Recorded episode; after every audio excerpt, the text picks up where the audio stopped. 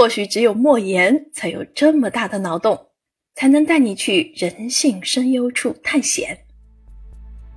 莫言亲自参与编选的中短篇集，收录莫言笔下最奇怪的十八篇故事，比如一匹倒挂在杏树上的狼，养猫专业户，怀抱鲜花的女人，五个嬷嬷，月光斩，拇指靠等等。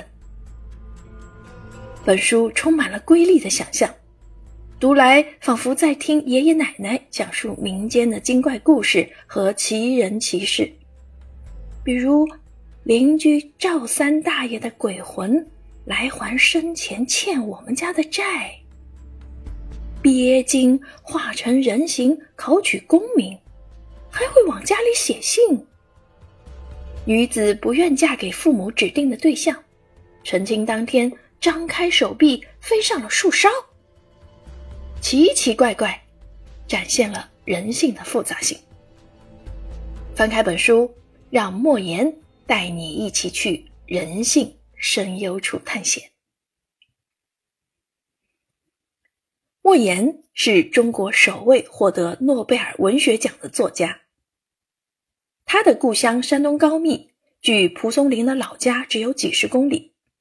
他童年的睡前故事就是村里老人讲的《聊斋》式的奇人奇事。这些扎根于民间传说的故事，对莫言的文学创作产生了深远影响。